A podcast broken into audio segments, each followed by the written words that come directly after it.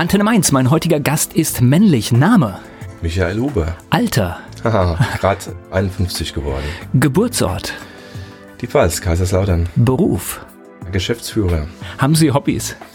Ich habe Hobbys, aber wie oft in diesen Rollen zu wenig Zeit für Hobbys. Das Lesen ist meine Riesenleidenschaft, sonst seit frühester Jugend und dem fröne ich im Moment, wann es geht. Ist auch eine aussterbende Gattung, das Lesen. Da habe ich gerade einen Artikel darüber gelesen, dass immer weniger Menschen lesen, sondern tatsächlich Video und Audio nutzen. Das ist ganz verrückt. Also Das zum einen und ich bin da auch mit meiner Frau auch immer am diskutieren, weil sie gerne dann doch den Tipolino oder den das Pendant der anderen großen Firma, also das E-Book nimmt. Ich bin ein konventioneller Buchleser. Ich muss das Buch haben, riechen, schmecken. Es muss auch gelesen aussehen. Es muss im Regal stehen. Also ich bin kein elektronischer. Da liegen Sie wiederum im Trend, denn vor einigen Jahren hieß es ja, das E-Book macht alles platt und das ist nachgewiesenermaßen nicht der Fall. Die meisten bevorzugen immer noch das normale Taschenbuch oder gebundene Buch. Sehen Sie, und Back to Roots, wir erleben es ja auch woanders. Die Schallplatte kommt ja auch wieder. Ne? Ich bin ja auch noch mit Schallplatten groß Ja, geworden. ja. Dann hat man die CD und jetzt versucht man sich am Streamen. Die Schallplatte ist wieder am Kommen. Das finde ich ist eine Analogie auch zum Buch. Das geht wieder dorthin, wo die Qualität ist und war. Ich glaube auch die Masse überfordert und so schön ja Streamingdienste ist, ich glaube, das Erlebnis kennt auch schon jeder, dass man vor Masse des Angebots eigentlich sagt, ich habe gar keine Lust mehr drauf. Es ist wie oft gezielt. Ne? Ja. Gezielt Musik aussuchen, gezielt ein Buch aussuchen. Das ist auch bei mir. Das ist Bestandteil des Hobbys. Ja. Also nicht nur das Lesen an sich, sondern auch das sich mit dem Buch im Vorfeld befassen, Genau, dass man wirklich sagt, was lese ich jetzt, mit was verbringe ich meine spüren, Zeit. wo habe ich jetzt Lust drauf? Ne? Ist man jetzt nach Krimi oder ist man mal nach einem gesellschaftskritischen Buch? Das gehört zum Lesen dazu. Das ist fast der spannendere Prozess. Ja, Oder dann, wenn die Koffer gepackt werden für einen Urlaub, für mich immer der Höhepunkt, die Bücher auswählen. Es dürfen ja immer zwei mit. Meistens kommt anderthalb ungelesen zurück, weil die Zeit Ja, auch im Urlaub knapp ist. ja. Aber einfach durchs Regal gehen, hm, das mal in die Hand nehmen, zum Koffer legen, am nächsten Tag wieder zurück. Also ich finde das toll. Wir, wir sind hier schon mitten im Plaudern. Ich habe noch zwei Eingangsfragen an Sie, bevor wir richtig loslegen. Haben Sie sowas wie ein Lebensmotto? Also Lebensmotto habe ich, glaube ich, nicht. Ich glaube auch, dass die sich oft verändern. Ich habe gestern äh, von der, von der Kollegin eine Karte auf den äh, Schreibtisch gestellt gekriegt. Da ist ein Spruch, Spruch drauf, der ist mir gerade jetzt in Erinnerung. Der heißt sinngemäß, wenn du deinen Plan nicht erreichen kannst, ändere deinen Plan. Aber ändere niemals das Ziel. Das ist ein gutes Motto. Also das kein Lebensmotto, weil da bin ich dann, glaube ich, auch nicht immer konsequent, wenn es das Lebensmotto wäre. Aber im beruflichen Kontext, glaube ich, ist es etwas, was ich mir ein wenig zu eigen gemacht habe, bevor ich diesen Spruch schon kannte. Ja, aber das hört sich nach einer ganz äh, klugen Handlungsweise an. Was meinen Sie denn, weil Sie haben jetzt ja gerade schon erwähnt, Sie haben eine Karte auf den Tisch bekommen. Was sagen denn Ihre Mitarbeiterinnen und Mitarbeiter über Sie? Was sagen Sie, was zeichnet Sie aus? Das ist eine äh, ganz schwierige Ich weiß. Das ist nicht der Erste, der das sagt.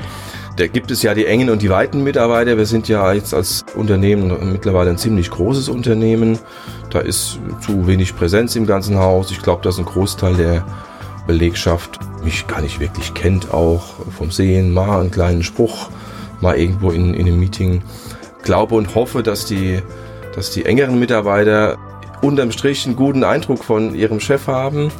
Ich bin sicherlich ein Mensch, der gelegentlich auch mal seinen Bauch befragt. Das man auch dann immer erläutern und erklären muss. Ich glaube, dass man mir hoffentlich nachsagt, dass ich äh, vielleicht äh, durchaus eine strategische Fähigkeit habe. Ich glaube, dass man mir nachsagt, dass ich manchmal Details nicht sehe, was so sein muss, aber auch bemängelt werden darf. Also ich glaube in Summe, dass man mir nachsagt, dass ich Gutes tue für das Unternehmen. Das ist doch alles in Ordnung. Michael Huber ist Geschäftsführer von Inbetrieb und mein Gast hier bei Antenne Mainz.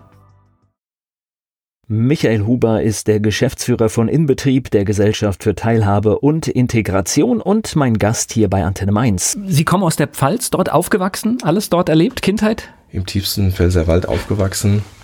Das ist so die Ecke Trippstadt Johanniskreuz. Also das ist wirklich Wald, waldreichste Gegend im Pfälzerwald. Dort aufgewachsen, Kaiserslautern als das Oberzentrum im Pfälzerwald oder in der Pfalz. Vom Prinzip äh, Schulgang, erste Berufswege in Kaiserslautern. Wird man da auch automatisch Fußballfan? Irgendwie ist es dazu gekommen, ja. Okay, voll. Ich glaube, das ist in der Tat in Kaiserslautern ich sag mal so, Kaiserslautern hat ja nicht viel im Vergleich zu anderen Großstädten. Ne? Mainz ist da durchaus bunter, vielfältiger. Kaiserslautern hatte früher Industrie, Pfaff, Opel. Jetzt ist noch ein bisschen Opel da. Kaiserslautern entwickelt sich ja gerade zum Wissenschaftsstandort Max Planck, Fraunhofer. Ansonsten hat Kaiserslautern den Fußball. Und er ist ja sehr präsent in der Stadt. Das der heißt, äh, dieses Stadion ist zwar so, so ein bisschen aus, außerhalb, aber trotzdem irgendwie durch diese Anbindung irgendwie sehr, sehr präsent. Ja, meine, das ist optisch natürlich ja. ein Klotz, der da steht, ne, der ja dann äh, in den Jahren da auch ausgebaut wurde, der ja sehr, sehr nagt am Stadtsäckel, wie man ja weiß im Moment. Es ist ein optisches Wahrzeichen, aber es ist einfach, eine ganze Region identifiziert sich. Und ich war in der Tat auch lange Jahre harter Fan Dauerkarte Westkurve, ja, in den Zeiten dieser überraschenden Meisterschaft 90 und auch nochmal 98 war es, glaube ich, muss gerade nachdenken. Da war man dabei. Also war schon Thema in der Jugendzeit. Ja, ja okay. Ja. Obwohl selbst nie Fußball gespielt. Also eigentlich nie wirklich an Ball getreten. Ne? Das gibt's ja auch. Naja, oft ist man ja, wenn man außenstehend ist, kann man ja viel besser auch darüber sprechen. Ja, ich finde, wenn man außenstehend ist, kann man eh am besten über alles reden. Ne? Genau. Das sind ja dann immer 40.000 Trainer im Stadion ja. und wissen es besser. Nee, es ist, die Region identifiziert sich unglaublich mit diesem Verein und ich habe das früher mal so auf Fußballreisen auch so wahrgenommen. Es hieß oft, nach dem FC Bayern hat der FC Kaiserslautern den größten Einzugsbereich an Fußballfans und Freunden. Ne? Die, die kamen wirklich von Heilbronn da hoch zum, zum Betze. Das ist schon für die Region das Herzstück. Also das hören zwar jetzt viele nicht, nicht so gerne, aber das äh, zieht bis nach Mainz rein. Also ja. es gibt ganz viele, die hier, ja. die ich kenne, die sind Kaiserslautern-Fan schon immer gewesen.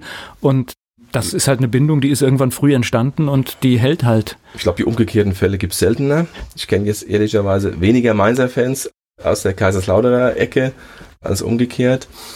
Ja, und ich meine, es ist halt auch wirklich ein Traditionsverein. Ne? Der Fritz Walder ist, ich wohne im Nachbarort vom Fritz Walder er lebt ja nicht mehr, aber er ist immer noch da. Ne? Und das ist, manche schmunzen darüber, dass man so eine, fast eine Vergötterung teilweise. Ne?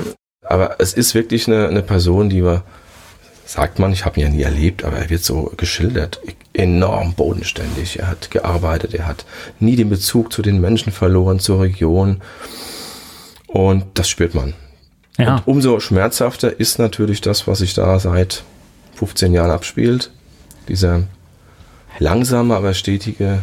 Ich weiß gar nicht, ich habe ich hab aber nur gehört, dass es, obwohl jetzt ja nicht mehr Spitzenfußball gespielt wird, es trotzdem im Stadion immer noch ganz okay aussieht, ne? Naja, ich glaube mal, äh, der Schnitt ist für die dritte Liga äh, mega, ne? Ich glaube, die hatten im ersten Spiel dieser Runde, ich muss jetzt überlegen, wer da war, ich glaube, die Münchner 60er, 40.000 Zuschauer. Okay. Dritten Liga. Das ist ja für die andere Mannschaft auch gar nicht so einfach, ne? die sind es auch nicht mehr gewohnt. Ja, ja, klar. Nee, es ist, es zeigt, dass einfach der FCK noch wirklich sehr, sehr präsent ist.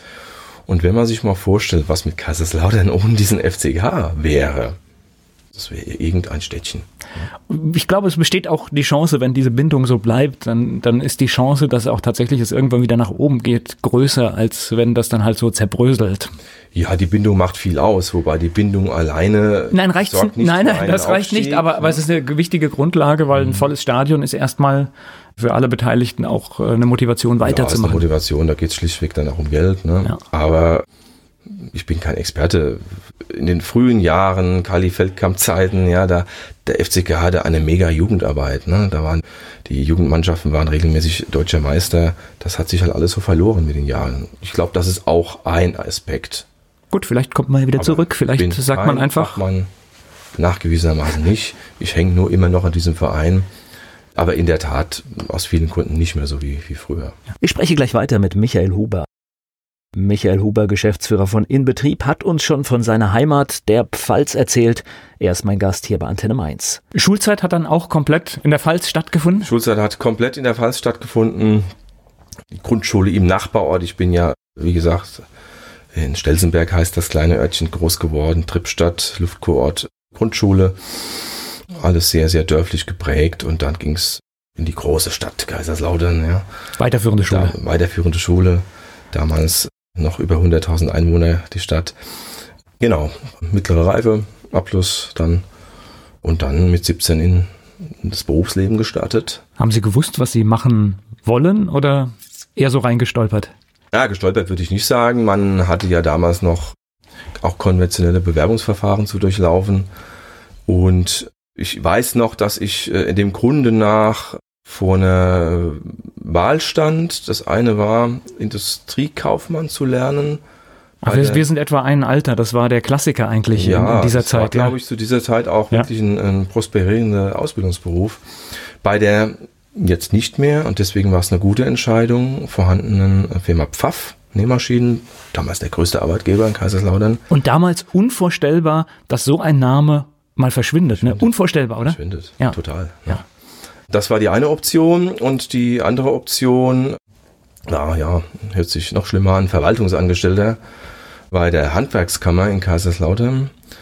Und ja, meine Eltern haben mich im Endeffekt auch dann beraten, Bub, mach die Verwaltungsausbildung.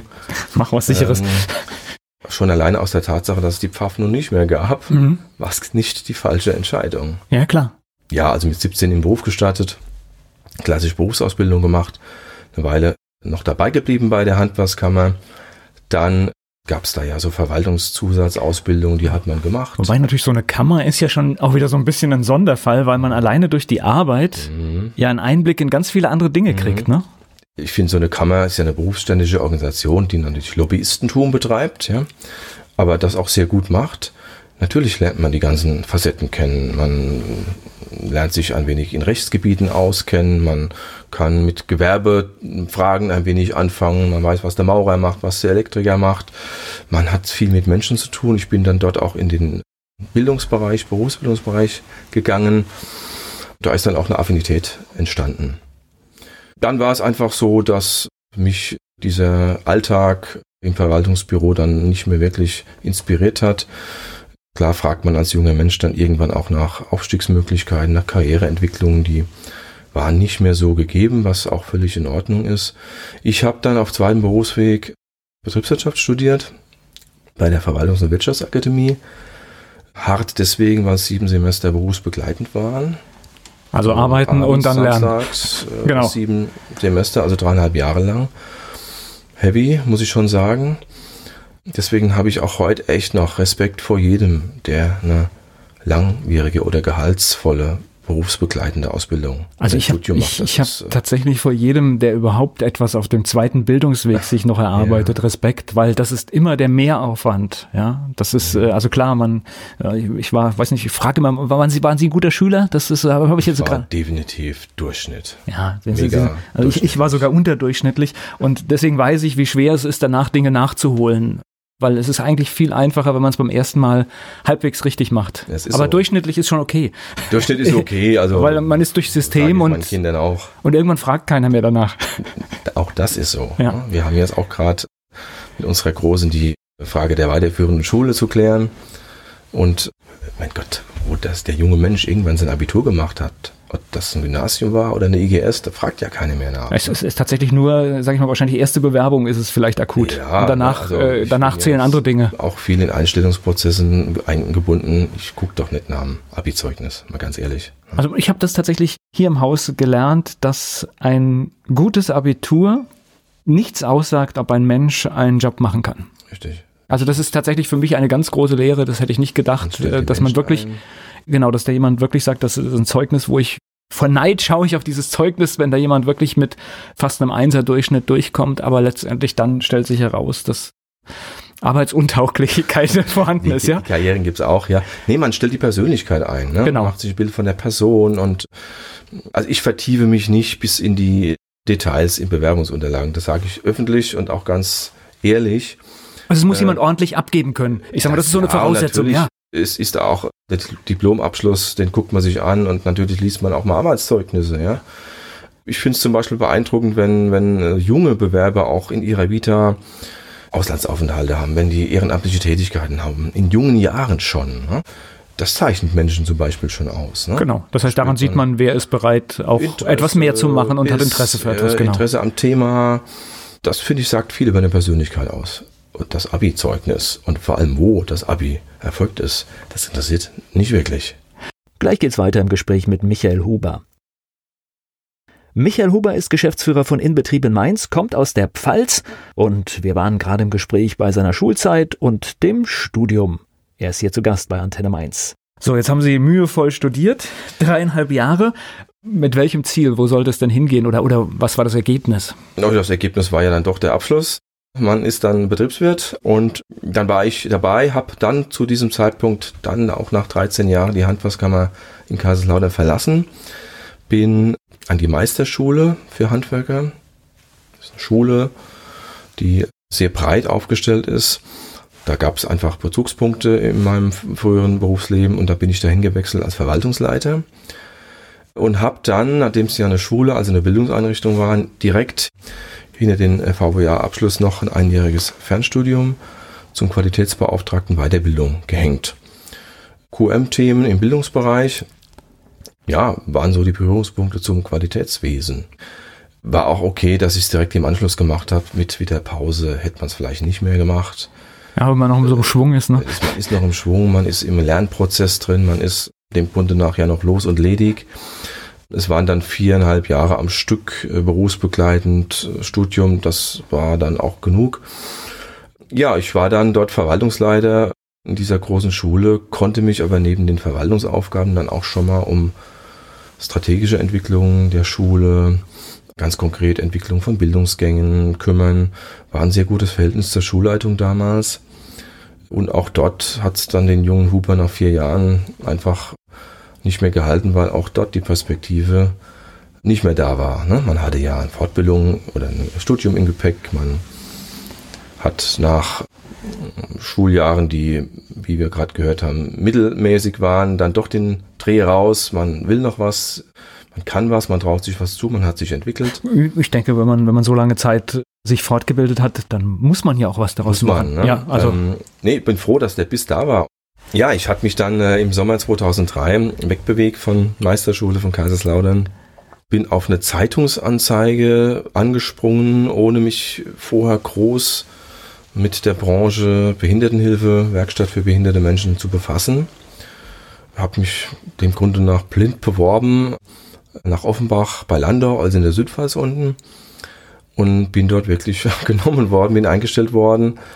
Also Leiter zentrale Dienste, also im Endeffekt auch so ein Verwaltungsleiter einer großen Werkstatt für behinderte Menschen. War Bruch in meinem Leben dem Grunde nach. Also es war die erste Berührung mit dem Thema. Das war die allererste Berührung. Es gab nie große private Berührung. Wir haben keine behinderten Menschen in der Verwandtschaft, im, im Freundeskreis. Auch im, im Ort, äh, wo man groß geworden ist, gab es keinen Menschen mit geistiger Behinderung. Also es war wirklich total neu. Und ich erzähle das heute immer noch. Ich bin vom ersten Tag an gefangen von diesem, das ist jetzt positiv bewertet, von diesem System. Es ist dermaßen wohltuend und befriedigend, mit und für diese Menschen zu arbeiten, selbst wenn man nicht täglich eins zu eins mit ihnen arbeitet. Es ist ja nochmal was anderes, wenn sie im Betreuungsdienst sind, jeden Tag die Menschen begleiten ihre Entwicklung, äh, als wenn sie in der Verwaltung sitzen und für sie arbeiten. Trotzdem, es ergreift sie. Ja klar, also, weil, weil, weil, man sie schafft sehen ja wirklich, was sie tun. Sie sehen total viele lachende Menschen und das hat sich bis heute noch so gehalten. Nicht jeder Tag ist schön. Wo ist das so? Aber wenn man dann wieder sieht und hat kleine Begegnungen, für wen und für was man arbeitet, ist es einfach unglaublich bereichernd. Deswegen habe ich diesen krassen Schnitt in meiner Vita nicht bereut. Und in der Tat war das damals so, dass wir innerhalb von drei Monaten habe ich Job gewechselt, geheiratet und Haus gekauft. Also alles in drei Monaten. Ziemlich viel, ziemlich viel Wechsel im Leben, genau. Ziemlich viel, ziemlich viel Wechsel. Habe keine dieser drei Entscheidungen bis heute bereut. Aber der Berufswechsel war wirklich toll und ja, ich glaube, wenn man mal einen Fuß in so eine Einrichtung gesetzt hat, ist man entweder erreicht oder man spürt, das ist nicht meins, ich kann nicht damit umgehen. Ich glaube, es ist meins und erzählt die Geschichte wirklich, dass ich blind quasi, ohne mich groß zu informieren, in so eine Aufgabe gekommen bin und vom ersten Tag an begeistert bin. Dann sollte das so sein. Und ich glaube, was, ich kann mir vorstellen, dass halt die Sinnhaftigkeit auch der Tätigkeit, dass es einen ganz großen Impuls auch gibt, weil ich habe da manchmal, was weiß ich, wir machen jetzt hier eine Sendung, die verschwindet in der Luft. Gut, man kann sie noch als Podcast nachhören, aber man hat so nichts in der Hand. Und ich finde so, so Sachen, wo etwas entsteht und dann tut man noch was Gutes für die Menschen. Ich gucke da immer sehr, sehr interessiert drauf und, und sage, das ist letztendlich der Idealzustand von ja, erfüllender Arbeit. Ja, also das Sinnstiftende, was Sie ja. gerade bezeichnet haben, das lese ich übrigens auch ganz oft in Bewerbungen. Ne? Es gibt viele Menschen, die nicht nur junge Menschen, auch Menschen, die in der Mitte ihres Berufslebens nochmal eine Vollbremsung einlegen und das Sinnstiftende suchen. Also der Begriff des Sinnstiftenden begegnet einem sehr oft. Es ist wirklich ein hohes Gut und ja, man kann es erreichen. Man kann es erreichen. Ich sehe auch nicht jeden Tag, was ich geschafft habe. Ne? In Summe betrachtet, über die Jahre auch betrachtet, sieht man ganz viel. Und wenn man sich dann mal, was ja auch nicht jeden Tag gelingt, mit einzelnen Menschen oder einzelnen Schicksalen auch befasst und sieht vielleicht, wie die sich entwickelt haben. Und man hat was dazu beigetragen. Und wenn es ja nur die Tatsache ist, dass man eine Infrastruktur aufrechterhält oder guckt, dass äh, die Mittel da sind, was gibt's denn Erfüllenderes? Ja, wir verkennen ja, was wir im Leben eines anderen Menschen anrichten können, positiv wie negativ. Manchmal ist es ja tatsächlich nur, ich spreche eine Empfehlung aus, geh mal da und dahin und sprich mal mit dem. Und das kann das ganze Leben verändern. Das und das wissen wir, das nehmen wir oft gar nicht so wahr und ja. deswegen, ja, sollten ja. wir da viel achtsamer sein in, in den Dingen, die wir machen. Das ist so und ich meine, es ist auch so, dass diese Berufe, da meine ich jetzt nicht zwingend meinen als Geschäftsführer, das ist ja nicht das, das ideale Berufsbild. Die ganzen betreuenden Berufe, ob es die Erzieher sind in den Kitas, wir haben ja auch Kitas, indikative Kitas, ob es die Fachkräfte sind in den Werkstätten, die Sozialpädagoginnen im Betreuungsdienst des Wohnbereiches. Das sind einfach Berufsfelder und Aufgaben, die schon noch äh, zu wenig im Fokus sind. Ja, sie werden oft äh, nicht wahrgenommen. Ich will jetzt an der Stelle gar nicht über die Bezahlung dieser Berufsgruppen reden. Das ist nicht mein Job. Das müssen Tarifbetragsparteien tun. Aber es wird oft nicht adäquat bewertet, was da geleistet wird. Gleich geht's weiter im Gespräch mit Michael Huber. Wir waren gerade bei dem Thema, dass jeder für seine Arbeit, auch Menschen mit Beeinträchtigung, die notwendige Anerkennung bekommen. Darüber spreche ich jetzt mit Michael Huber. Er ist der Geschäftsführer von Inbetrieb, der Gesellschaft für Teilhabe und Integration. Die gesellschaftliche Anerkennung, die Sie, die Sie benennen, das darzustellen, was die Menschen tun, den Wert darzustellen, den sie schaffen, das wird oft nur in negativen Kontexten dargestellt. Ne? Pflege, Schwierigkeiten in der Pflege. Ja, weil es nur im negativen Kontext eine Nachricht wird. Das ist ja leider Eben, so. Ne? Ja. Wie schaffen wir das anders zu gestalten? Wie schaffen wir das nach vorne zu stellen, ne? ohne dass immer in negativem Kontext berichtet wird? Wäre eine große Aufgabe für die verantwortlichen Menschen in der Gesellschaft und der Politik, da mal drauf zu schauen. Ja, die drehen sich leider noch um viel zu, zu viel um sich selbst. Ja, das will ich so pauschal nicht sagen. Es Doch, gibt ich, ganz ich, wunderbare Menschen in der Politik, ob kommunal oder in der Berufspolitik, die wirklich nicht nur ein Herz dafür haben, auch ein großes Verständnis, aber das Leben ist voller Kompromisse auch in der Politik. Ja, ja ich, ich glaube, wir müssen, wir, wir müssen viel mehr den Ruck, also ich will jetzt hier kein Politiker-Bashing, um Gottes Willen, will ich gar nicht Nein. machen, aber der Ruck, dass man manchmal Dinge dann gemeinsam durchzieht und nicht einfach schaut, wer macht den Punkt. Ich glaube, da müssen wir viel, viel mehr hinkommen, weil es geht wirklich um Veränderung, Verbesserung. Und das erreicht man oft auch nur über, über Gruppierungen gemeinsam. Mhm. Und, ich, und ich glaube, das fehlt uns manchmal, dass man einfach mal so den großen Schritt macht. Ich gehe jetzt mit dir den Weg und du hast recht. Das fehlt, das fehlt nicht nur in der Branche, in der ich tätig bin, das fehlt an, an vielen Feldern. Da bin ich bei Ihnen. Ja. Das ist so das, wo ich, wo ich manchmal sage, hier komm, ihr meint eigentlich dasselbe, ihr habt nur andere Vokabeln und jetzt findet einfach mal das gemeinsame Wording und macht es. Ja, warum? Ne? Genau. Als denken, warum findet man da nicht zueinander? Ja, ja. Ne? Wenn man bei sich selbst nachguckt, man ist ja selbst auch mal in Situationen, wo es um Verhandlungen geht, um Kompromisse, ist man ja vor allem mal in der gleichen Rolle. Ne? Ja. Wer geht auf den anderen zu? Wo ist die Schnittmenge und wie erreicht man die? Und ist es wirklich schmerzhaft, wenn ich jetzt sage, ich beharre nicht auf meiner ja, Maximalposition. Ja. Und oft ist es so. Aber ohne Kompromisse geht's nicht. Ja. Ne? Immer nur Maximalpositionen durchsetzen wird nicht gehen. Das schafft man zweimal und danach schafft man es gar nicht mehr. Es ist ein Abwägen, es ist auch Erfahrung bei sowas bei natürlich. Ne? Aber bin ich bei Ihnen, da wünsche ich mir manchmal mehr äh, Ergebnisse dann. Genau. Wie sind Sie denn jetzt nach Mainz gekommen? Wir sind ja immer noch in der Pfalz wir beruflich. Wir sind noch in der Pfalz. Wir sind jetzt in der Südpfalz äh, aktuell, richtig. Gerade sieben Jahre Offenbach an der Queich. Übrigens sehr schön, Wein, Weingegend. Im Gegensatz zu meiner Gegend, wo ich hierher komme. Das ist ja dann eher Wald und den Grunde nach dann Bier. Ja, das war dann einfach so, dass dann die sieben Jahre auch genug waren, dass ich nochmal nach anderen Möglichkeiten Ausschau gehalten habe. Wie, war, wie, groß war die Einrichtung? Wie viele Mitarbeiter das waren das? Das war eine Einrichtung, gibt es ja heute noch, die Südpfalzwerkstatt. Die haben rund 800 Menschen mit äh, okay. Beeinträchtigungen in ihren Werkstätten. Also schon eine, eine ordentliche Verantwortung. Eine Verantwortung der ne? Werkstätten ja. in Rheinland-Pfalz. Ist eine reine Werkstatt, also außer Werkstatt war dort äh, nichts bei, also keine Kita oder Wohnbereiche, die waren dort separiert. Sieben Jahre waren dann okay, ich bin ja auch dann sieben Jahre gependelt. Man fährt dann durch den Pfälzerwald, durchs berühmte Neustädter Tal. An manchen Montagmorgen hinter einem LKW her, da ist man schon bedient, wenn man ankommt. Da habe ich Pendeln gelernt. Seitdem pendel ich natürlich auch. Man bezeichne ich mich gerne auch als Heimschläfer. Ich bin ja immer noch wohnhaft äh, in der Pfalz. Habe mich dann umorientiert, hatte die Gelegenheit dann, und das hat sich dann ziemlich genau getroffen mit der Geburt meiner ersten Tochter, die Helene kam im September 2009 auf die Welt und Ende des Jahres 9 habe ich die Südwasserwerkstatt verlassen. Bin im Januar 10 über den Rhein nach Hessen, nach Bensheim an die Bergstraße. Hatte dort die Gelegenheit, in eine ebenfalls Behinderteneinrichtung einzutreten, die nicht nur Werkstatt hatte, Wohnbereiche, stationäres Wohnen, ambulantes Wohnen, Förderstätte. Bin da als stellvertretender Geschäftsführer reingegangen mit dem ebenfalls neu in den eigenen Reihen groß gewordenen Geschäftsführer.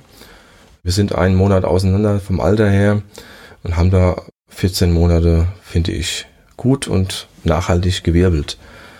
Und wie es da manchmal so ist, dann hört man nach zehn Monaten, ach in Mainz tut sich was.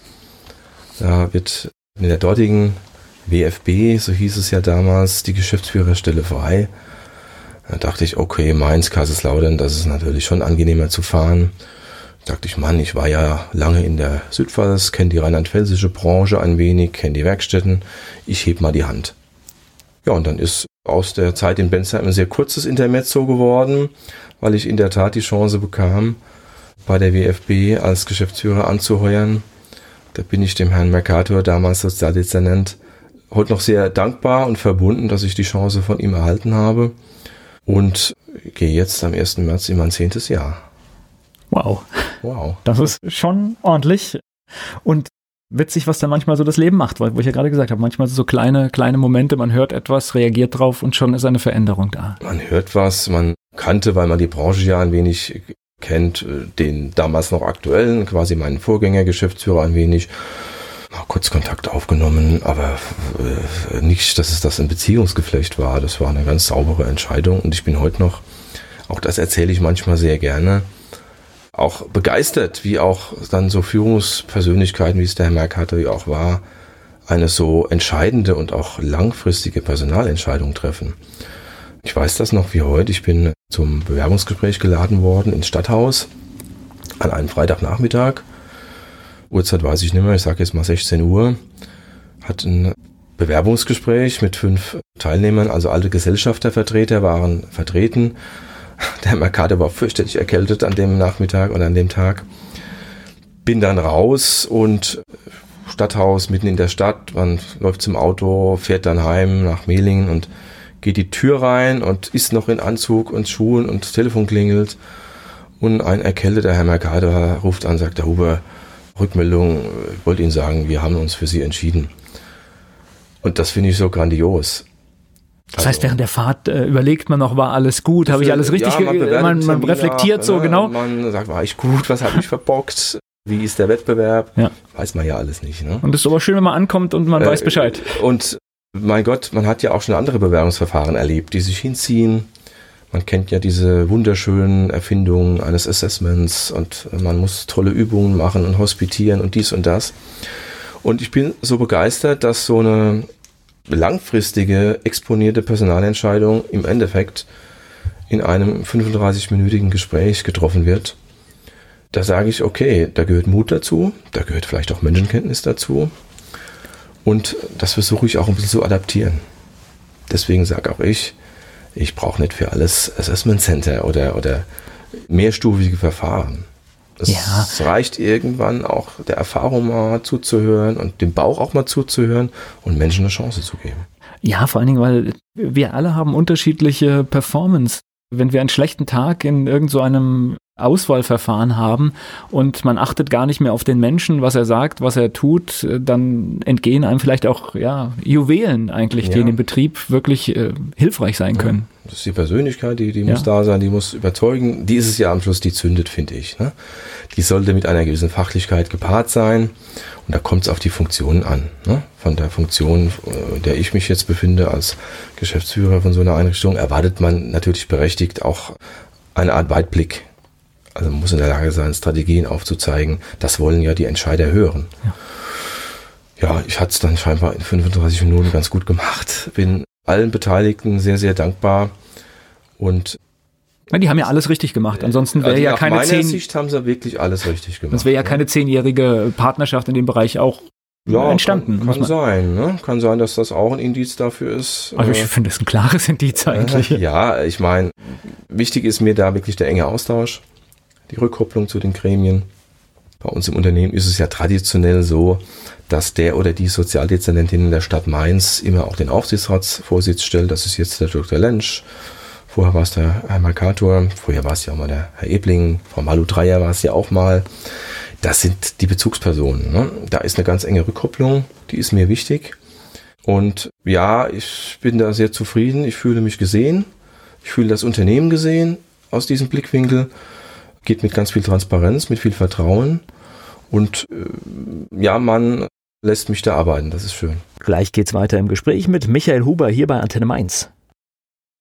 In Bensheim war seine letzte berufliche Station, bevor er dann vor gut zehn Jahren nach Mainz zu Inbetrieb kam. Seitdem pendelt Michael Huber jeden Tag nach Mainz. Er ist mein Gast hier bei Antenne Mainz. Und wie Sie schon richtig gesagt haben, fürs Pendeln haben Sie auf alle Fälle die bessere Strecke in diesem Zeitpunkt gewählt. Ja, die A63 ist ja im Vergleich zur A6 und zum Neustadter Tal ein Luxus. Auch wenn man da ja auch mit großer Vorliebe dann sechsmonatige Baustellen einbaut. Und das darf man ja natürlich jetzt nicht überall sagen, aber sie ist ja dann doch noch eine Autobahnstrecke, die weitgehend geschwindigkeitsbefreit ist. Das ist ja für jemanden, der halt viel Auto fährt, vielleicht auch mal ja. Zwei Minuten. Okay. Zwei Minuten, okay. Jetzt mal für, für jemanden, der jetzt mit dem, was Sie da in Mainz leiten, gar nichts zu tun hat. Beschreiben Sie mal das Unternehmen. Was passiert da? Wie viele Menschen arbeiten? Und wo sind Sie überhaupt? Ja, physisch sind wir, hm, das ist eine spannende Frage. Gerade dieses, wo sind wir? Ne? Das ist ja auch immer so eine Frage der Strategie des Unternehmens in der Branche behinderter Menschen tut sich ja enorm viel im Moment. Da gibt es ja dieses berühmte und manche sagen berüchtigte Bundesteilhabegesetz. Das hat ja das Recht der behinderten Menschen und die Leistung neu geregelt, stellenweise aus dem Kopf gestellt auch. Also physisch sind wir in Hechtsheim. Und wer aufmerksam auch mit dem Auto da langfährt, kann es auch sehr schnell sehen. Man sieht es, in der Tat, man sieht es an dem kanariengelben Gebäude. Man sieht es auch an zwei Plakatwänden. Auch das ist eine schöne kleine Geschichte. Als ich kam, waren diese Plakatwände auf unserem Gelände da aufgestellt und da waren viele kleine Schilder von Betrieben des Gewerbegebietes, Autohändler und weiß es nicht mehr. Dann dachte ich, Mann, das ist so eine exponierte Lage für diese Plakatwände an der Ampel dort. Also man sagt, es fahren 10.000 Autos da über die Rheinhessenstraße raus jeden Tag. Und, und sie stehen so, davor. Und stehen, ne? viele ja. stehen ja, ne? Ja. rote Welle, stehen in der Tat da. Diese kleinen Schilder sieht ja keiner. Habe ich mal geguckt, ja, was zahlen denn diese für die Schilder? Dann war das ein Mini-Betrag. Na, wir hopp, wir kündigen diese kleinen Schilder, entschuldigen uns bei den Partnern, haben wir lange Jahre gemacht, ist mal gut und wir plakatieren da mal selbst. Und jetzt haben wir wirklich zwei sehr schöne, im Endeffekt kostenfreie Plakatwände, die wir alle paar Monate neu gestalten mit aktuellen Themen. Sie werden gesehen. Es sind schon Bewerbungen über diese Plakatwand gekommen. Es sind Kunden über diese Plakatwand gekommen. Finde ich ja cool, sowas. Ne? Also auch da werden wir gesehen, das ist in der Tat richtig. Und dieses gesehen werden ist sowieso ein ganz wichtiges Thema in unserer Branche und für uns. So in Hechtsheim Gewerbegebiet, also sehr, sehr deutlich sichtbar und auch, ich habe Gefühl, auch, auch ist, ist es sehr groß, ne, das Gelände. Ja, es sind 20.000 Quadratmeter, das ist schon mächtig. Es ist ja nicht nur die Werkstatt für behinderte Menschen dort. Wir haben ja dann im Jahr 2015 groß investiert und haben uns erweitert und haben eine Kindertagesstätte für 90 Kinder errichtet. Sind also erstmals dann auch, wie man so schön sagt, freier Träger der Jugendhilfe geworden. Kinder mit und ohne Behinderung. Zeitgleich auch entstanden eine neue Förderstätte für schwerst mehrfach behinderte Menschen errichtet. Die haben jetzt ein eigenes Gebäude. Früher waren die im Werkstattgebäude, ich sag's jetzt mal etwas platt, irgendwo untergebracht in nicht tollen Räumen. Wir konnten mit dem Neubau so viel realisieren. Was wird denn bei Ihnen alles gemacht? Ich weiß, es werden Dinge hergestellt, mhm. es werden Bürodienstleistungen werden, glaube ich, erbracht aber wahrscheinlich ist das Portfolio viel größer. Das Portfolio ist größer und meine erste Antwort auf so eine Frage ist immer, bei uns wird der Mensch entwickelt. Bei uns wird Bildung und Qualifizierung durchgeführt für Menschen. Ich sage immer, wenn ich das Unternehmen vorstellen darf, klar, wir machen Produktion, wir haben Arbeitsthemen, wir haben Rehabilitation, aber in Wahrheit sind wir eine Bildungs- und Qualifizierungseinrichtung. Insofern ist das unser größtes Produkt Bildung und Qualifizierung für Menschen mit Beeinträchtigung. In den Arbeitsbereichen ist es in der Tat so, dass wir relativ vielfältig aufgestellt sind, also relativ breit. Wir haben Montagetätigkeiten, für die gibt es immer noch einen Markt auch, Einfachtätigkeiten auch, wo wir auch Menschen mit einem hohen Hilfebedarf, also schwere beeinträchtigte Menschen beschäftigen können, die oft nur sehr eingeschränkte Tätigkeiten oder Handgriffe erledigen können. Wir haben aber auch ganz exponierte Bereiche. Wir haben in Niederolm eine Autopflege, eine Waschstraße. Wir haben Dokumentenarchivierung, also wir scannen Akten und Papier. Und wer will, kann das dann auch in unserer Aktenvernichtungsanlage, die wir auch ausgebaut haben in Hechtsheim, auch nochmal schreddern lassen. Also wir steigen da jetzt auch verstärkt in, im Endeffekt sind es ja EDV-Arbeitsplätze. Ne? Menschen am Scanner arbeiten lassen, ist ein EDV-Arbeitsplatz. Wir steigen also da auch in neue digitale Arbeitsplätze ein. Gleich geht's weiter im Gespräch mit Michael Huber. Inbetrieb in Mainz bietet auch eine Menge Jobs im Bereich der Digitalisierung an. Darüber spreche ich unter anderem mit Michael Huber. Er ist der Geschäftsführer von Inbetrieb und mein Gast hier bei Antenne Mainz. Und steigender Bedarf. Also das heißt, die Digitalisierung in der Buchhaltung, das nimmt ja sowas an Fahrt auf. Ja, das ist ja, in der Tat. Also im Bereich Digitalisierung glaube ich, dass wir hier voll im Trend sind natürlich. Wir haben ganz, ganz viele Anfragen. Mit der Aktenvernichtung, die wir quasi als Prozesskette hinten dran haben, ist es so eine Sache. Auch da standen wir vor, vor ein paar Jahren vor einer Frage, expandieren wir, gehen wir neue Räume, bauen die Anlage aus oder bleiben wir auf dem Status quo? Und die entscheidende Frage war ja, ja gibt es in zehn Jahren überhaupt noch Papier? Gibt es noch Akten? Und äh, jeder redet von Papier aus dem Büro. Ich wage eine Wette. Also wir haben jetzt letztes Jahr erstmals die 800 Tonnen Papiergrenze überschritten. Die Anlage kann noch ein bisschen mehr. Wir steigern uns hier jedes Jahr. Es gibt Unmengen an Archiven, die geräumt werden, an privaten Akten eines Kleinbetriebes, von privaten Menschen. Also ich sehe nicht, dass in meinem aktiven Berufsleben der Papiermangel noch ein Problem wird für uns. Also ich habe ja die Theorie, dass die Digitalisierung nicht ein einziges Blatt Papier zur Seite schafft. Nee, bin ich bei Ihnen, auch an der Stelle. Perspektivisch soll sie das ja tun. Ich glaube sogar aus Umweltgründen soll, das, soll sie das vielleicht tun. Nee, schaffen wir nicht. Aber wie alles in der Menschheit ist, ist es wahrscheinlich ein Generationenprojekt oder ich zwei Generationenprojekt. Ich kenne keinen, der nicht seine Buchhaltung, obwohl sie voll digitalisiert ist, papierhaft noch hat. Nee, da gibt es ja auch gesetzliche Aufbewahrungsfristen ja, und man arbeitet ja gerne auch in, in redundanten Systemen und parallel. Und genau. Mal ganz ehrlich. Ist die Cloud weg, freue ich mich über die Ordner. Ja, ne? Jetzt mal ganz ehrlich, ich bin ja jetzt auch im Mittelalter und ich bin ja auch nicht äh, digital groß geworden. Ich bezeichne mich gerne auch als analogen Menschen. Menschen, die tun sich schwer. Ne? Wenn der Arbeitsplatz auf einmal umgerüstet wird oder neue, neue Software eingeführt wird. Das ist so. Und das ist gar nichts Negatives. Ne? Also es ist ein langwieriger Prozess.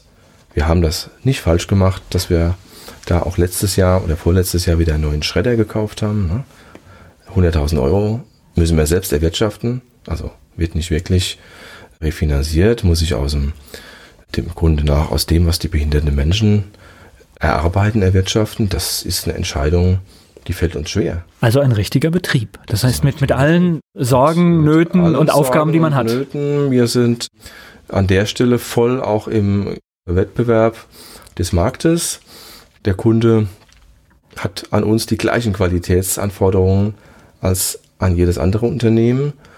Es ist ja nicht so, dass der Kunde sagt, ah ja, da arbeiten ja die behinderten Menschen und wenn die Seite mal krumm eingescannt ist, macht ja nichts. Oder wenn das Drehteil eine Abweichung äh, hat, die über der Toleranz liegt, macht ja nichts. Ist ja so nicht. Also wir werden an der Stelle genauso bewertet, behandelt, rasiert, wie jeder andere Betrieb auch. Also sie sind da genauso gefordert wie jeder andere gewerbliche Betrieb auch. Sie haben jetzt gerade gesagt, Sie sind eine Bildungseinrichtung mhm. oder mehr Bildungseinrichtung. Das heißt, wenn jetzt hier ein Mensch mit einer Beeinträchtigung bei Ihnen eine Ausbildung oder Lehre macht, was ist das Ziel? Kann er im Betrieb bleiben oder ist es auch wünschenswert, dass man sagt, wir finden irgendwo vielleicht irgendwann in Anführungszeichen in ganz normalen Betrieben eine Arbeitsstelle für ihn? Im Endeffekt ist das das Ziel, was Sie gerade skizzieren. Also den Begriff der Ausbildung gibt es so nicht in der Werkstatt für behinderte Menschen. Man kann es ein wenig vergleichen mit dem System der Berufsausbildung. Der Regelweg in eine Werkstatt ist, dass der junge Mensch in der Regel von der Förderschule, so war es bisher zumindest immer, nach seiner Schulpflicht abgeht und dann von der Bundesagentur für Arbeit eine Zusage kriegt und die Bundesagentur für Arbeit befürwortet die Aufnahme in eine Werkstatt. Diese Werkstatt macht dann in den ersten 27 Monaten in dem sogenannten Berufsbildungsbereich das, was man vielleicht ein wenig mit einer Ausbildung draußen vergleichen kann. Der Mensch kommt an, der Mensch also äh, wird Diagnostik ne? betrieben, was ja. kann der Mensch, es wird geschaut, wo sind seine Stärken, seine Schwächen, es werden Praktika durchgeführt, die Persönlichkeit entwickelt sich ein wenig. So, nach diesen 27 Monaten, ne, von der Zeit her vergleicht es wirklich mit einer Ausbildung, aber es ist halt keine. Dann kommt quasi die Berufswahl, dann entscheidet der Mensch, unter anderem der Mensch, wo er dann arbeiten möchte. Dann wechselt der Mensch von diesem Berufsbildungsbereich in den Arbeitsbereich und dann wird geschaut, was kann der Mensch? Hat er Fähigkeiten im Handwerk, bei den Schlössern zu arbeiten? Hat er Lust, Gärtner zu sein? Was will der Mensch? Manchmal natürlich auch, wo haben wir einen Bedarf, ganz klar. Und dann wechselt der Mensch in den Arbeitsbereich. Aber das sind ja, sage ich mal, das ist ja wie im völlig normalen Leben. Wir das Dies, auch erlebt haben, Genau, ne? das ist ja, genau. wenn, wenn, wenn ich nicht in meinen Traumjob komme, weil es einfach nicht die Option gibt, dann muss ich halt zwischen den Optionen, die ich habe, wählen. Also, genau. ja. Es ist bei uns auch so, wobei es den Menschen natürlich auch frei steht, die Werkstatt zu verlassen, in eine andere Werkstatt zu gehen, die attraktiver ist. Ne? Geht ja auch. Also diese Wechsel gibt es auch. So, der Kernauftrag, der gesetzliche Auftrag einer, einer Werkstatt für behinderte Menschen ist ja, Teilhabe am Arbeitsleben herzustellen. Für Personen, die eben nicht im ersten Arbeitsmarkt arbeiten können, denen quasi doch einen Arbeitsmarkt zu geben, mhm. sie dahin zu entwickeln, ihnen einen zu geben. So, und dieses Arbeitsleben kann in einer Werkstatt für behinderte Menschen stattfinden, kann aber auch außerhalb einer Werkstatt für behinderte Menschen stattfinden. Das kann außerhalb stattfinden, aber immer noch als Mensch aus der Werkstatt. Das kann aber auch außerhalb stattfinden, indem der Mensch auch formal die Werkstatt verlässt. Da sind dann alle Möglichkeiten offen. Was kann der Mensch? Was will er? Will er diesen Weg gehen? Und vor allem ganz entscheidend bei so Diskussionen ist natürlich auch, gibt es Institutionen oder Betriebe, die bereit sind, so einem Menschen eine Chance zu geben. Sie kriegen ja dann einen leistungsgeminderten Kollegen. Ist der Betrieb von seiner Philosophie her, von seiner Haltung her bereit, sowas zu tun? Hat der Betrieb auch Personen, die den Menschen begleiten? Hat der Betrieb auch die adäquate Arbeit? Es sind leistungsgeminderte Menschen, das muss man wissen. Insofern ist das ein ganz entscheidender Punkt, wie offen ist das Unternehmertum, die Einrichtungen, wie offen ist die Region für so Prozesse. Und das sind wirklich, also ich kann aus eigener Erfahrung sagen, es sind wirklich tatsächlich Dinge, wir hatten eine Zeit lang einen Mitarbeiter mit einer körperlichen Beeinträchtigung, mhm. das ist nochmal noch mal ein anderes Feld, aber da gehen auf einmal, wenn man sich mit diesem Thema nicht beschäftigt hat, da gehen Dinge auf, wo man einfach sagt, das war dann einfach, er kam nicht ans Mikro ran, um Dinge zu machen. Ja. Radioleute arbeiten so im Stehen oder Halbsitzen und die Tische haben alle eine, eine Riesenhöhe. Und in dem Moment, wo jemand einen Rollstuhl braucht, hatten wir das Problem, wie kriegen wir ihn in die Situation zu arbeiten. Das waren Aufgabenstellungen, hätte ich mir nicht träumen lassen. Und ich hätte jetzt noch gedacht, unsere Räume sind klasse und man kann überall reinfahren mhm. und das ist kein Thema, aber fing ja, schon an bei der Toilette und all die Dinge, die, die dann kamen. Ist genau. Das, ne? Die Barrierefreiheit, ja. die ist oft ein Hemmnis. Also man ist kann die Haltung des Betriebes da, jawohl, wir machen das und stößt an genau. Tür, Türbereiten, wo der E-Rolli nicht reinpasst. Ne? Genau. Also man kann eine Menge organisieren, habe ich gelernt, aber tatsächlich Barrierefreiheit wirklich richtig herzustellen, ist, ich glaube, unsere Gesellschaft ist da noch weit von entfernt. Es tut sich auch da viel. Ne? Die Baurichtlinien sind ja heutzutage bei öffentlichen Gebäuden sowieso so, dass Barrierefreiheit gegeben sein muss. Es kostet auch nicht unbedingt mehr. Ne? Ich glaube, es ja, muss vorher, noch, es, vorher, es wenn man es vorher weiß, kostet selten mehr. Ja, eben. Ne? Also es muss auch hier zum Selbstverständnis werden. Ja. Ich finde auch hier neue Neubauten oder Eigentümer von Unternehmen müssen da weitsichtig denken. Ne? Wir müssen das als Option immer im Gepäck haben. Aber das ist ja das rein praktische, das eine Barriere abschaffen. Es geht um die Barrieren im Kopf. Ist ein Betrieb, der im Wirtschaftsleben steht und das Wirtschaftsleben wird ja gerade wieder etwas enger und strapazierter. Ist er bereit, so einem Menschen eine Chance zu geben? Ist er bereit, Zeit aufzuwenden, vielleicht jemand abzustellen, einen Partner aus seinem Unternehmen abzustellen, der sich kümmert, der guckt, ja? Ist er bereit, auch mal mit Fehlertoleranzen zu leben? Ist er bereit, mit einem unsteten, mit einer unsteten Anwesenheit zu leben? Also habe ich die Haltung dazu. Das ist eine unserer Aufgaben auf dem Weg, die Menschen aus der Werkstatt hinaus zu vermitteln oder zu entwickeln. Und ich glaube, das ist eine schwere Aufgabe, weil wir alle Prozesse gerne optimieren wollen. Und sobald halt ein Hindernis kommt, das nicht 100% rund läuft, wird es tatsächlich in vielen Unternehmen schwierig. Sie erleben alles. Ne? Ja. Sie erleben alles. Jetzt ist es so, dass der Gesetzgeber so Entwicklungen mit gewissen finanziellen Anreizen natürlich auch unterstützt. Es ist zum Beispiel so, dass wenn ein Betrieb, der ab 20 Beschäftigten muss man ja die Schwerbehindertenquote von 5% erfüllen. Wenn ein Unternehmen oder eine Behörde das nicht erfüllt, zahlt das Unternehmen die sogenannte Ausgleichsabgabe. Also ich erfülle meine Beschäftigungspflicht nicht, also muss ich dafür zahlen. So, und auch hier platt formuliert, man kann sich freikaufen von dieser Zahlung, indem man Aufträge an Werkstätten für behinderte Menschen vergibt. Dann kann man diese Auftragssumme dagegen rechnen. Also das ist schon mal so eine erste Regelung und vielleicht der einzige Wettbewerbsvorteil, den man Werkstätten verschafft hat, um an Aufträge ranzukommen. Mhm. So, und so ein Auftrag kann in der Werkstatt stattfinden oder beim Unternehmen.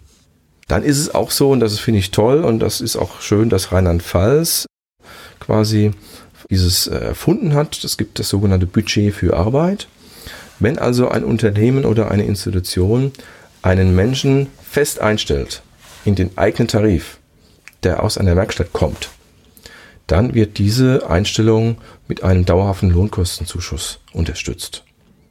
Also man arbeitet hier mit positiven Anreizen. Man arbeitet mit positiven, strich finanziellen Anreizen, ist ja logisch. Ne? Wer würde jemanden mit einer teilweise auch starken Leistungsminderung denn einstellen?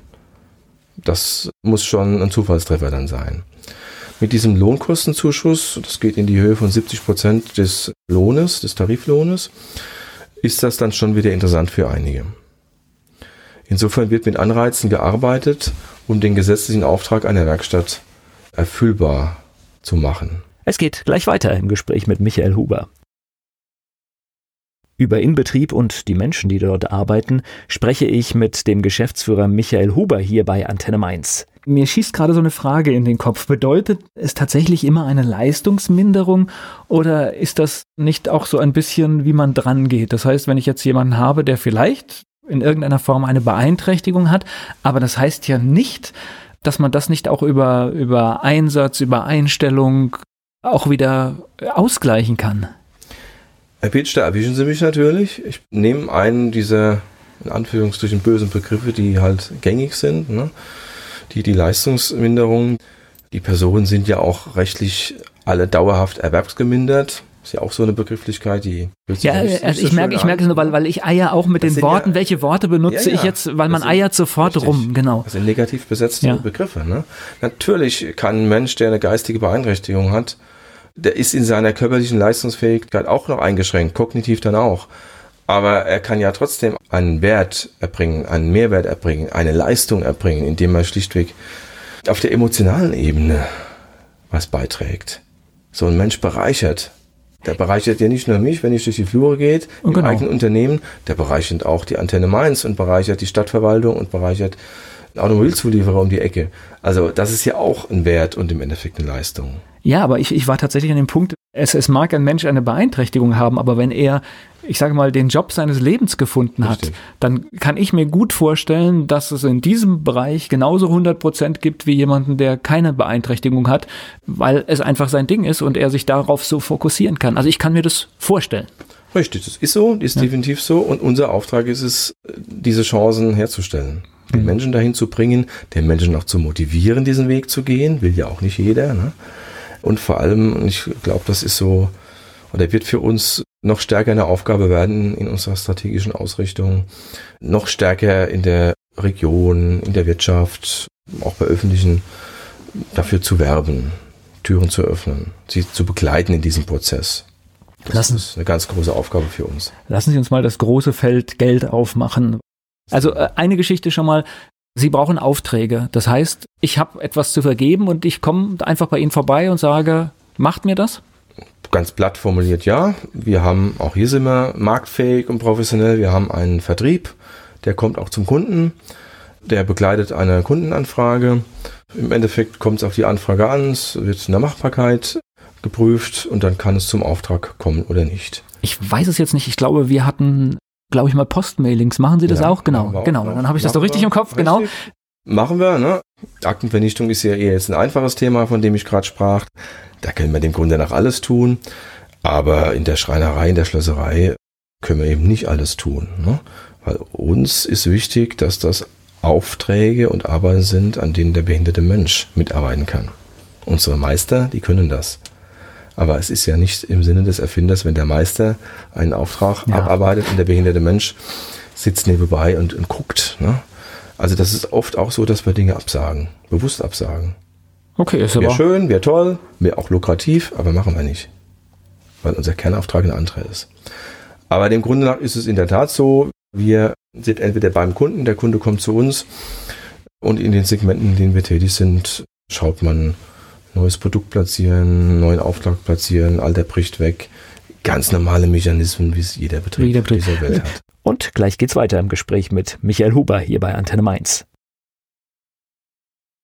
In Betrieb. Das ist die Gesellschaft für Teilhabe und Integration. Der Geschäftsführer, der ist hier zu Gast bei Antenne Mainz, das ist Michael Huber. Kunden, das heißt ein Unternehmen, aber auch Privatpersonen oder wo ist der Kundenkreis? Mhm. Also wer, wer kann zu Ihnen kommen? Ich will es jetzt hier mal ganz plakativ ja, machen. Äh, also zunächst mal jeder, der in den Arbeitsfällen, in denen wir tätig sind, wir machen ja nicht alles, wir sind breit, aber machen ja nicht alles.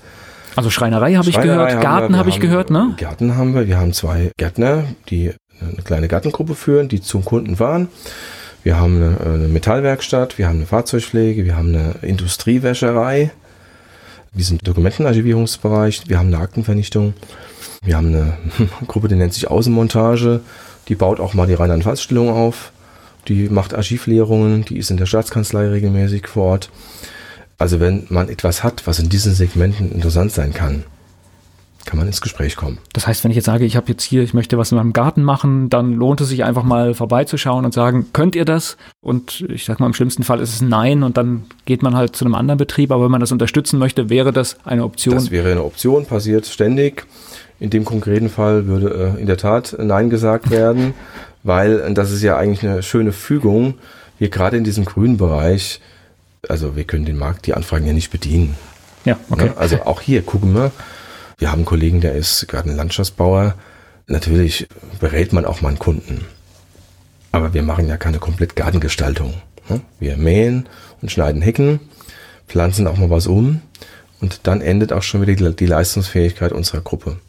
Okay, aber das sind ja äh, Sachen, also ich, wenn ich jetzt das Wort Hecken schneiden Ja. höre, kann ich mir vorstellen, da gibt es viele, die sagen, ja, Dann werde ich nachher, wenn ich das Gelände verlasse, mal mich umschauen und dann können wir ins Gespräch kommen. zum Beispiel, so, so schnell geht das, ja. ja, ja. Das ist spannend, aber Geld muss ja, Sie haben gesagt, zum einen natürlich gibt es die, die, die öffentlichen Mittel, aus denen finanziert wird. Das heißt, da muss man auch sich jedes Jahr wahrscheinlich melden und sagen, das und das haben wir gemacht und man muss auch sichtbar sein, nehme ich an. Also es, es ist in der Tat auch hier so, es gibt äh, zum einen eine Finanzierung über den Kunden. Das betrifft auch dann nur diese Werk, die, den Teil des Unternehmens, die Werkstatt. Mit diesen Erträgen ja, bezahlen wir die Löhne der behinderten Menschen. Wir sind ja auch Lohnempfänger. Wir finanzieren unsere Investitionen, neuen Schredder für die Aktenvernichtung, neuen Scanner oder neues Fahrzeug. Und im Zweifelsfall auch noch neue Arbeitsplätze, ne? Mm, Indirekt damit Ja, natürlich. Ne? Ja, weil wenn Indirekt ich mich damit. größer aufstelle, dann habe ich ja, kann ich wieder mehr Menschen eine Chance bieten. Indirekt, ne? Der größte Topf bei uns ist natürlich die öffentliche Finanzierung. Ich meine, in den Kitas ist ja die bei 100 Prozent, in der Förderstätte auch, im Wohnbereich auch. Da gibt es ja keine Produktionsthemen. Und in der Werkstatt ist der größere Topf auch der der öffentlichen Finanzierung. Also wir erhalten Tagessätze oder Stundensätze für unsere Betreuungs- oder Bildungsleistung. Und ja, da müsste ich jetzt lügen, aber das sind im Moment hart umkämpfte Tagessätze und Felder. Da hat sich viel getan in den letzten Jahren, rechtlich viel getan. Das Bundesteilhabegesetz, von dem ich sprach, hat hier Rahmen neu gesetzt und führt dazu, dass jetzt alle, nicht nur wir, alle Unternehmen der Eingliederungshilfe, der Behindertenhilfe jetzt ihre Tagessätze neu verpreislichen, verhandeln müssen. Wir müssen Leistungsnachweise erbringen, Leistungsvereinbarungen schließen, Vergütungsvereinbarungen schließen. Wir sehen uns, gerade wir jetzt aktuell auch im Moment einer Prüfung durch das Land Rheinland-Pfalz wieder. Also sehr, sehr spannendes Thema und auch sehr schwierig in der Vermittlung auch. Was ist Zielrichtung dieser ganzen Verfahren, die da laufen? Das lässt sich nach außen schwer und nach innen ins eigene Unternehmen manchmal genauso schwer vermitteln. Ja? Klar ist, wenn man öffentlich finanziert wird, steht man immer auf dem Prüfstand. gibt Rechnungshöfe, Prüfeinrichtungen, die wollen ja wissen, werden meine Gelder Sinnvoll genutzt, ja? verwendet oder die zweckentfremdet oder werden sie gebunkert. Ne? Das ist ja legitim. Aber ich muss sagen, das sind Prozesse, die in Rheinland-Pfalz in den letzten Jahren, Jahrzehnten nicht stattgefunden haben. Ich sage mal ganz platt, weil es sie nicht brauchte. Jetzt finden sie statt, jetzt müssen sie stattfinden. Entsprechend schwierig sind sie. Es fehlt Routine, auch ein wenig Mhm. in solchen Prozessen. Es fehlt Verhandlungsroutine auf allen Seiten. Das ist hart, ja. Das ist im Moment so größter Teil meines Alltages, solche Prozesse zu gestalten. Mit den Verbänden hier zu arbeiten, mit den Leistungsträgern, kommunal und auch landesweit hier zu verhandeln und Hört sich nach vielen Gesprächen an und immer wieder, ne? hört sich nach viel Kommunikation an, nach vielen Gesprächen, nach viel Kompromiss hört sich's an, weil auch das ist ja nur mit Kompromiss herstellbar. Wenn jede Seite beharrt, ist man flugs vom Sozialgericht oder sonst wo. Ne? Das gilt es ja zu vermeiden. Wenn allen muss bewusst sein, wir machen das ja nicht des Unternehmens in Betrieb wegen. Wir machen das für die Menschen. Für die Qualität unserer Arbeit, die die Menschen spüren, für unseren Auftrag. Ansonsten ist es natürlich so, die Gelder sind begrenzt, das wissen wir alle. Zwar ist die Republik ein reiches Land, aber die Gelder sind begrenzt. Die größten Blöcke in den Etat des Landes, des Bundes, der Kommunen geht in den Sozialbereich. Klar ist, dass die Kosten explodieren. Aus demografischen Gründen, aus Kostensteigerungsgründen. Klar ist uns allen, dass das schwierige Prozesse sind. Aber was können wir Besseres machen, als in Menschen investieren? Das sollte man mal überlegen, ja. Ich glaube, es ist das Einzige, was wir haben. Das ist der einzige mögliche Invest. Das Klima lasse ich mal außen vor, weil indirekt investiert man immer in die Menschen. Ja. Und in dem Moment, wo wir uns ein neues Gebäude errichten, was uns jetzt auch bevorsteht, oder einen neuen Schredder, um bei dem schönen Beispiel unseres Gesprächs zu bleiben, investiere ich ja nicht einfach in einen Schredder oder in eine Maschine. Ich investiere in eine bessere Infrastruktur, dass der Mensch, den wir begleiten, betreuen, da wieder besser mit umgehen kann, dass er die Maschine besser bedienen lernt, ne? dass er sich mit der Maschine vertraut macht. im Endeffekt investieren wir jeden Cent in Menschen. Und ja, das geht in manchen Diskussionen manchmal verloren. Gleich geht's weiter im Gespräch mit Michael Huber. Michael Huber, Geschäftsführer von Inbetrieb und seit einiger Zeit wird das Unternehmen auch begleitet durch eine Stiftung. Weil Sie sind ja noch auf einem Feld aktiv, das auch das Thema Geld umfasst. Haben Sie aus diesem Grund eine Stiftung gegründet? Ja, ganz klar, ja. ja. Die Stiftung Tausendgut. Auch hier haben wir uns, hoffe ich, doch einen besonderen Namen äh, überlegt. Gibt es einen Grund für den Namen? Es ist ein Namensfindungsprozess okay. gewesen, so wie unser Unternehmensname Inbetrieb auch Ergebnis eines doch sehr langjährigen Namensfindungs, ja, teilweise auch war, war auch der Stiftungsname dem geschuldet. Wir hätten es uns einfach machen können. Wir hätten sagen können, Stiftung in Betrieb. Dann wüsste ja jeder, um was geht's. Stiftung Tausendgut ist ja zuerst mal, ja, was ist denn das? Und ich finde auch, das ist ein Name, der ja mal zum Nachdenken anregt. Ne? Ich hätte jetzt gedacht, wie, wie nennt man dieses äh, Phänomen, ist ja ein Priming-Effekt drin. Das heißt, wir sehen ja schon mal eine gute Zahl. Ja, 1000 sind gut, 10.000 sind besser, ist zum Beispiel so ein kleiner Claim, der unten drunter stehen könnte.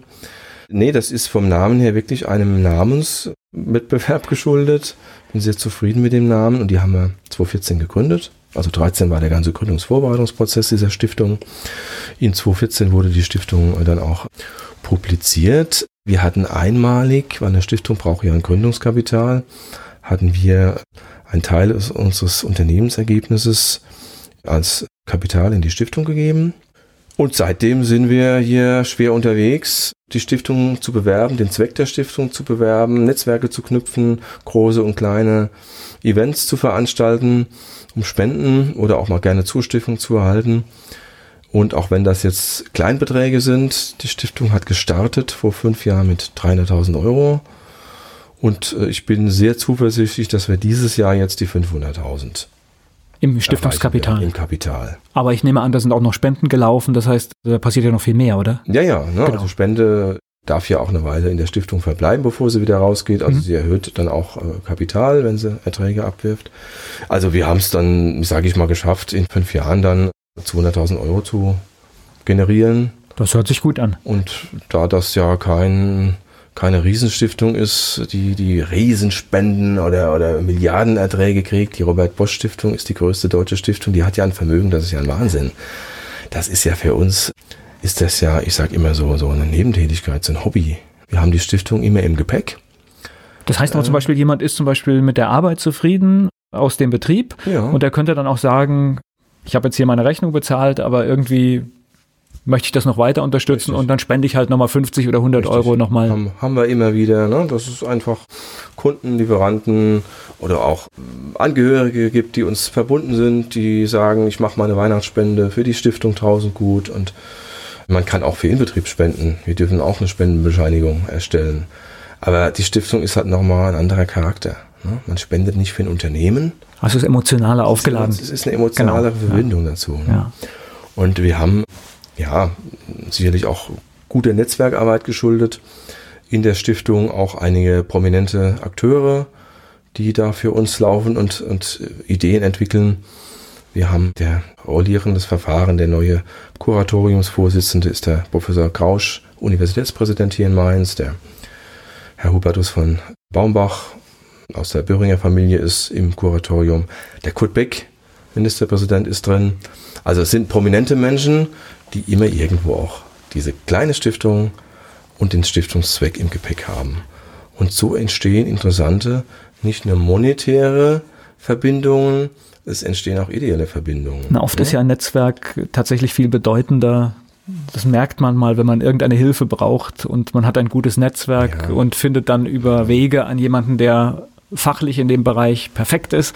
Das ist oft auch Geld. Es gibt also die immateriellen Unterstützungen, ja. die sind ja genauso wichtig. Ne? Die darf man nicht vernachlässigen. Wenn es auf dem Weg gelingt, jemanden zu finden, der einen professionellen Videofilm über uns dreht, ne, ist das genauso viel wert wie 5000 Euro Spende. Ja, klar. Ne? Und da ist ganz, ganz viel passiert die letzten Jahre, weil diese Stiftung sich jetzt vorgenommen hat, so als Hauptfördervorhaben in den nächsten Jahren unseren Neubau, der uns auch in Mainz blüht, sage ich fast, zu unterstützen. Wir werden diesen Neubau nur mit öffentlichen Geldern nicht so gestalten können, wie wir es brauchen und wollen. Und die Stiftung hat gesagt, hopp, wir werben feste für dieses Vorhaben. Da geht es um Bildungsaktivitäten, da geht es um Angebote für Rentnerinnen mit Behinderung, dass wir das auch so umsetzen können. Michael Huber, mein Gast hier bei Antenne Mainz. Auch für Michael Huber, dem Geschäftsführer von Inbetrieb, unser kleiner Fragebogen. Mainz ist für Sie? Die Landeshauptstadt, Sitz meines Arbeitgebers und im Vergleich zu meiner beschaulichen Kleingroßstadt Kaiserslautern der Nabel der Welt. Und Wiesbaden? sagt man, sei auf der anderen Seite. Haben Sie einen Ausgetipp in Mainz? Tja, ich bin ja doch meistens nach Dienstschluss im Auto auf dem Weg in die Pfalz. Ich gehe ganz gern auf die Laubenheimer Höhe. Da habe ich auch schon mal Personalgespräche geführt und in der Sonne sitzend kann man das Schöner Ausblick, gut, ja, das gut stimmt, tun, ja. muss ich sagen. Ja. Des Ausblicks wegen, da kann man auch mal schwierige Gespräche führen. Ja. Ansonsten gehe ich wirklich ganz gern in das kleine Hotel Independence. Da machen wir ganz viele Tagungen. Würde ich jetzt nicht als ausgetippt bezeichnen, aber es gibt ein schönes Mittagessen dort und ist ein Integrationsbetrieb unserer Tochterfirma. Was meinen Sie, müsste ein echter Mainzer mal gemacht haben? Der müsste sich mal auf dem Betzeberg bewegt haben und mal Kaiserslautern unterstützen. Jetzt kommt die passende Frage dazu. Mainz 05 ist für Sie? Ja, ich bewundere, äh, weil, bewundere die, weil da ist ja eigentlich was Ähnliches entstanden, was in Kaiserslautern über Jahrzehnte entstanden ist. Es ist ein ganz großer Bezug hier in der Region zu den 05ern entstanden. Ich kann mich auch noch erinnern, als sie noch nicht erste Liga waren, und aber wir, und jetzt hat sich die Tatsache verdreht, also Mainz 05 macht vieles toll und vieles richtig. Aber Kaiserslautern ist für mich die Nummer eins. Fastnachtsfan oder Fastnachtsmuffel? Mega Fastnachtsmuffel. Fleischwurst mit Senf oder Handkäse mit Musik? Handkiss mit Musik. Klare Wahl. Haben Sie sowas wie einen Spitzname? Nö, also zumindest keinen, der mir bekannt ist. Okay. Der peinlichste Song in Ihrer Musiksammlung? Der peinlichste Song, boah, das ist schwierig. Ich bin großer Musikfan, aber habe mich immer noch nicht an dieses Da, Da, Da gewöhnt von vor 35 Jahren. Ihr Lieblingsplatz in Mainz? Äh, Da ich bei weitem nicht alle kenne, ist die Laubenheimer Höhe für mich schon ein sehr schöner Platz, auch mal um allein da oben zu sitzen und nachzudenken. Und welche berühmte Persönlichkeit möchten Sie mal treffen? Fallen mir zwei ein, Barack Obama und Bruce Springsteen. Gleich geht's weiter im Gespräch mit Michael Huber. Über die Stiftung Tausendgut spreche ich gerade mit Michael Huber. Die Stiftung unterstützt in Betrieb die Gesellschaft für Teilhabe und Integration hier in Mainz. Und Sie sind ja findig. Sie haben jetzt hier, hier Sie sind da so gerade über Events und Veranstaltungen drüber gegangen. Sie machen ja nicht irgendwelche Veranstaltungen, sondern Sie haben da schon eine eigene Handschrift auch. Ja, also wir machen nicht nach Gießkanne, das stimmt. Ich glaube, wir sind auch da äh, oder werden immer professioneller. Das ist ja auch gut so, man will ja lernen. Wir haben hier professionelles Know-how im Haus und verpartnert und ja, auch Highlight für uns im Jahr 2019 war eine Veranstaltung der Stiftung. Wir haben zum ersten Mal was Großes gemacht. Wir haben in unserer Werkstatt in Niederolm, also auch um die Aura behinderte Menschen zu zeigen, eine Benefiz-Krimi-Lesung durchgeführt. Wir hatten den Andreas Wagner, rheinhessischer Winzer Ortsbekannt hier, ja? und Krimi-Autor. Ja. Wir hatten den Schauspieler Antoine Monod Junior, der Staatsanwalt aus Fall 42, auch schon mal Tatort-Bösewicht gewesen. Wir haben einen echten Kriminalhauptkommissar gehabt, haben eine ja, sehr charmante Moderatorin gehabt, haben einen Pianisten der Universität, der mich vom Hocker gerissen hat und haben wirklich in einer tollen Abendveranstaltung, der Raum war restlos, wir hätten das dreimal voll machen können, ne? eine Krimi-Lesung durchgeführt. Wagner hat gelesen und dann haben die Profis, der Schauspieler hat übersetzt, ja, was passiert denn da im Film, was passiert denn da hinten dran, um so einen Mordfall entstehen zu lassen. Der Kriminalhauptkommissar hat berichtet, wie er ihn aufklärt. Ähm, also es war so eine, so eine tolle Veranstaltung, die hat so viel Öffentlichkeit gezogen. Wir sind jetzt dran, die nächste zu organisieren. Im Endeffekt ist nach einmal schon eine Tradition entstanden, eine Serie entstanden. Es ist ein Branding für die Stiftung. Wir machen nicht alles. Wir haben uns jetzt auf dieses Vorhaben fokussiert, hat einen ganz netten Spendenantrag gebracht, der in dieses Vorhaben Bildung, Rentner Und besser kann man gar nicht. wird. Besser kann man es nicht machen. Viele Menschen haben einen guten Abend, und es kommt was Tolles raus. Man kennt es ja selbst, man hat sich auch schon mal gelangweilt auf solchen Veranstaltungen und Galas und Charités.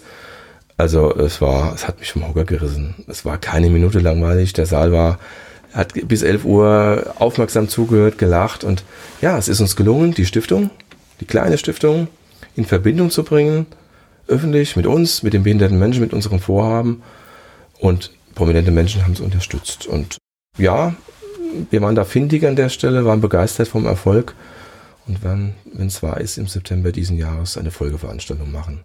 Dann drücke ich Ihnen die Daumen, dass das genauso weitergeht ganz, ganz und Sie noch viele tolle Ideen haben. Am Schluss, wer jetzt einfach sich informieren möchte über die Stiftung, Sie sind im Internet, nehme ich an. Wir sind im Internet, Stiftung-tausendgut.de. Und auch äh, in, in Betrieb wahrscheinlich in einfach. In Betrieb ist Natürlich auch im Internet, demnächst mit einer neuen Homepage. Wir haben noch eine Tochterfirma, die heißt Mittendrin. Das ist die Firma unserer Betreuungseinrichtung für die schwerst mehrfach behinderten Menschen. Uns ist wichtig, dass wir gesehen werden, dass wir kontaktiert werden, dass man mal reinkommt, dass man mal schnuppert, dass man sich identifiziert mit dem, was wir haben. Wer einmal bei uns den Fuß reingesetzt hat, ist angefixt, ist so. Uns ist wichtig der politische Dialog, der Dialog mit der Gesellschaft und es wäre schön, wenn das ausgebaut werden könnte. Die Menschen haben es verdient. Ich danke Ihnen.